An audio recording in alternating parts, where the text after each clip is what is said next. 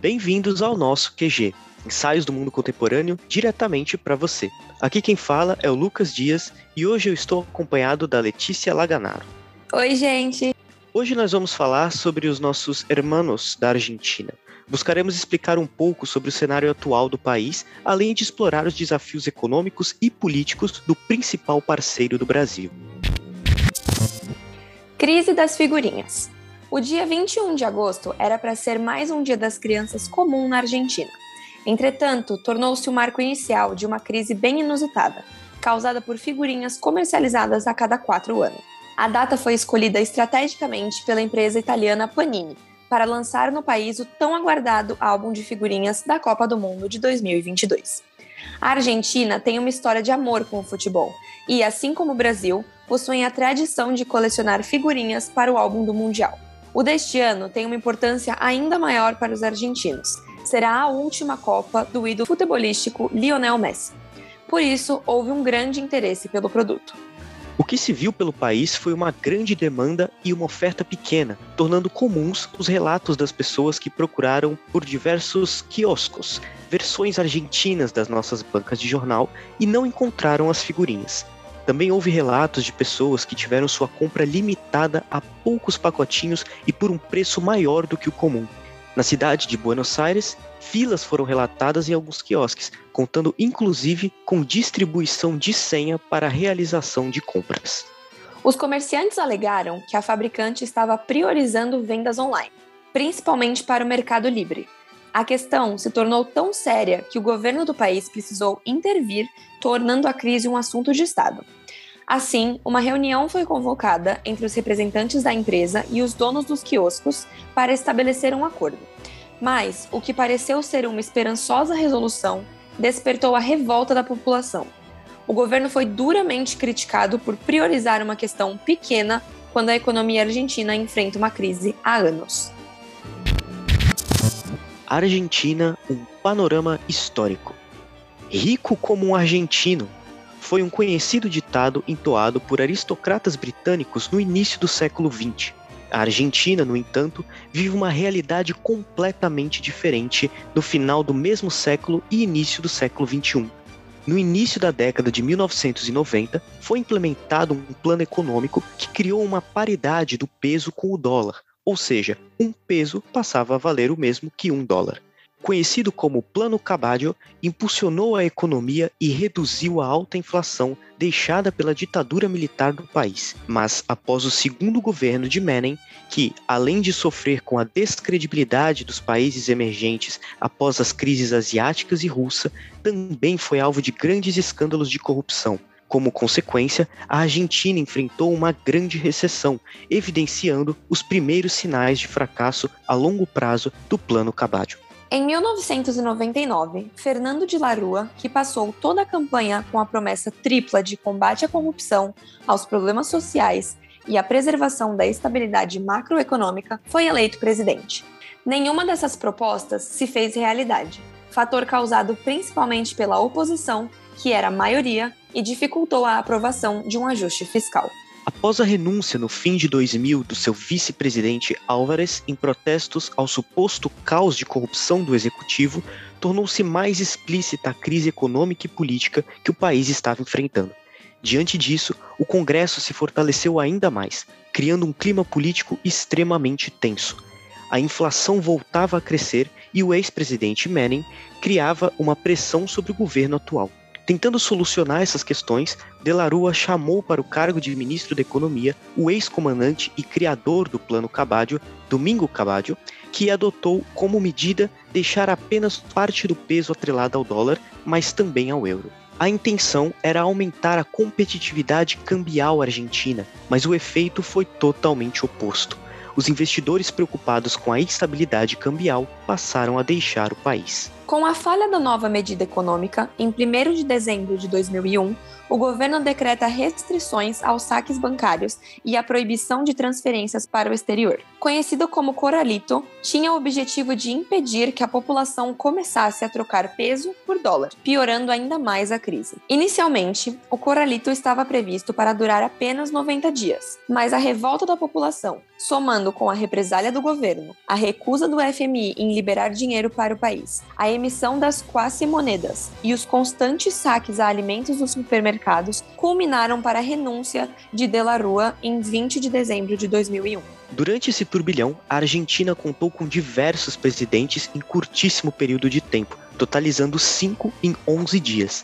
A instabilidade política foi tão grande que recentemente esse fato foi citado na música This Is Not America, do cantor porto-riquenho Residente. As medidas da Argentina, que hoje parecem absurdas, eram comuns na conjuntura dos anos 1990. Durante esse contexto, ocorreu o fortalecimento do neoliberalismo em toda a região, e a Argentina foi um dos países que mais seguiu o receituário vindo, sobretudo, de Washington. A Argentina não foi o único país a sofrer com uma crise nesse período. Assim como já citado, os países asiáticos, impulsionados pelos tigres asiáticos, também entraram em crise. Um outro exemplo é a Rússia, que passava por uma transição do sistema socialista para o capitalista após o fim da Guerra Fria e que, no meio disso, acabou quebrando. Em resumo, os países emergentes foram as principais vítimas desse período, visto que não tinham força econômica e estabilidade política para adotar o modelo exportado pelos países do norte. A Argentina voltou a crescer nos anos seguintes, mas tanto a sua dívida pública quanto a sua dívida interna permaneceram altas e com uma constante. Especialistas afirmam que a atual crise é uma continuação da crise de 2001, que nunca foi inteiramente resolvida. Economia argentina. Pode-se dizer que a Argentina foi assolada por crises econômicas consecutivas desde o século XX. Elas começaram ainda no primeiro golpe militar, em 1930, que devastou o país até então economicamente forte, sendo seguida por um total de seis golpes promovidos pelos militares até 1983. Os governos argentinos que subiram ao poder desde então promoveram sucessivas quebras de linhas econômicas, gerando assim uma estabilidade maior ainda. Hoje em dia, o país gasta muito mais do que recebe e o déficit se reflete no mercado interno. Eles possuem duas moedas concorrentes, o peso argentino e o dólar, que hoje é forte no país para aqueles que têm mais dinheiro. A previsão de inflação na Argentina para 2022 já supera os 100%, o que corrói fortemente o poder de compra de seus cidadãos a 83% ao ano, a inflação da Argentina é a segunda maior entre as 20 principais economias do mundo, atrás apenas da Turquia, que registra 83,5%. A taxa de juros, principal instrumento dos bancos centrais para controlar a temperatura econômica, está em 75% ao ano. Desde 2018, o país passa por uma instabilidade de dólares por conta das baixas reservas da moeda. Para driblar essa adversidade, a Argentina criou diferentes cotações de dólares. A compra de dólar ao valor oficial está praticamente proibida a particulares, que só podem comprar 200 dólares para fins de poupança por mês. Se precisarem de mais, devem correr ao mercado blue, no qual o dólar vale cerca de 285 pesos. Já em alguns locais de venda clandestina, ele pode chegar a 300 pesos. Em uma nova tentativa de evitar a fuga de dólares, o país criou mais três cotações para a conversão de pesos argentinos para a moeda americana, chamadas dólar Coldplay, dólar Qatar e dólar luxo. No total, hoje, a Argentina possui cerca de 14 cotações diferentes para o dólar no país. Criado especialmente para a Copa do Mundo, o dólar Qatar será aplicado ao consumo em dólares com cartões de crédito e débito, pacotes turísticos e passagens acima dos 300 dólares, a uma taxa de câmbio de 300 pesos argentinos por unidade. Já o dólar Coldplay foi batizado em homenagem à banda de mesmo nome, que em breve fará 10 shows em território argentino, que poderá ter acesso à moeda estrangeira a um preço menor, valendo cerca de 204 pesos, taxa de câmbio mais cara do que a aplicada no pagamento de importação de serviços. Essa taxação representa a ligação com o setor cultural, que também sofreu grandes baixas devido à crise econômica. Por sua vez, o dólar luxo poderá ser usado para a compra de diversos artigos de luxo importados, tendo a mesma cotação do dólar Qatar. Outros exemplos são o dólar Netflix, utilizado para o pagamento via cartão de crédito de serviços de streaming como a Netflix e o Spotify, o dólar estrangeiro para uso exclusivo de turistas, o dólar soja para facilitar o recebimento dos valores de exportação de soja por parte dos agricultores argentinos, o dólar bolsa e o dólar CNB, ambos aplicados para negociações de bônus econômico, além do dólar cripto para a compra e venda de criptomoedas. A dificuldade dos governos de esquerda e de direita. Durante décadas, os governos argentinos têm enfrentado crises econômicas e instabilidades políticas. Disputas dentro do próprio governo, como está acontecendo atualmente entre Cristina Kirchner e Alberto Fernandes, são fatores que contribuem para a paralisação e má gestão da Argentina. O campo do governo tem estado dividido. A saída de Maurício Macri havia sido motivada pelo desgaste e por uma luta que veio à tona na semi-rebelião no final de 2017. O governo Macri, que foi de 2015 até 2019, prometeu adotar uma agenda liberal que resolveria a crise fiscal e desenvolveria na economia argentina a capacidade de crescimento. Porém, o ex-presidente não adotou de fato as medidas necessárias e a crise continuou.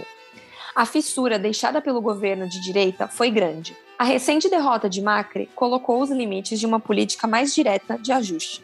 Com a fome e a crise social voltando, espera-se respostas dos governos aos temas sociais mais sensíveis, que geralmente se deparam com profundas dificuldades para solucionar essas questões. A dívida do país com o FMI é um dos desafios vitais que devem ser enfrentados pelo governo. Tentativas estão sendo feitas, o ministro da Economia do país se reuniu nos Estados Unidos com autoridades do Fundo Monetário Internacional e do Clube de Paris para negociar acerca de um novo programa de preços que considerará um reforço alimentar a setores vulneráveis antes do final do ano. Porém, o maior desafio da esquerda do país atualmente está no equilíbrio frágil do governo que está se dividindo em três setores: o Alberto Fernandes, que está cada vez mais sem poder e sem apoio, a Cristina, que tenta manter vivo o seu espaço político, e por fim, Sérgio Massa, o super-ministro da Economia e selecionado para conter a crise. Outro desafio dos governos tem sido o combate à inflação, que demanda mais do que apenas juros, mas também o controle do gasto público e a caótica realidade cambial. Cinco tópicos precisam ser administrados ao mesmo tempo: o dólar, a inflação, o valor das aposentadorias e pensões, o preço das tarifas dos serviços públicos e a taxa de juros, que estão em níveis recordes, como nunca antes. Se a economia e a área social forem bem, o governo no poder será fortalecido. Em síntese, a crise na Argentina pode reconduzir a direita ao poder por conta das dificuldades que o governo de Fernandes ainda não conseguiu superar. Isso pode ocasionar uma perda da centro-esquerda e da esquerda nas próximas eleições gerais do país em 2023 instabilidade política e a tentativa de assassinato de Cristina Kirchner. Um novo elemento pode mudar essa trajetória. Na noite de 1 de setembro de 2022, o brasileiro Fernando Sabag puxou o gatilho de uma arma carregada a centímetros da cabeça de Cristina Kirchner, mas a arma não foi disparada. Após a fracassada tentativa de assassinato da atual vice-presidente da Argentina e diversas ameaças de morte recebidas por telefone, as autoridades judiciais aumentaram a segurança para ela e para sua família. Brenda Uliarte, namorada do agressor, também teve parte no ocorrido e já demonstrou ser simpatizante do ultradireitista Javier Milei, deputado do partido La Libertad Avanza. Milley minimizou os ataques a Kirchner na sessão especial da Câmara dos Deputados para aprovar uma resolução em repúdio à violência política. Abre aspas para a fala. Não há reconciliação com corruptos, basta de corrupção, seja com quem for, de qualquer lado político. Estas foram as frases ditas por Brenda em sua última live do Instagram antes de ser detida. Cristina Kirchner foi presidente do país por dois mandatos, entre 2007 e 2015, e tem sofrido sobre uma prolongada crise econômica que intensificou as violentas diferenças internas entre a coalizão de centro-esquerda no poder. O atual presidente, Alberto Fernandes, em sua candidatura, se uniu com Cristina para enfrentar a forte oposição de direita que apoiou seu oponente Maurício Macri. Apesar da vitória da dupla, a parceria não funcionou muito bem e logo divergências começaram a surgir. A ala fiel à vice-presidente Cristina abandonou Fernandes, gerando um racha dentro do peronismo e causando um desmonte no governo.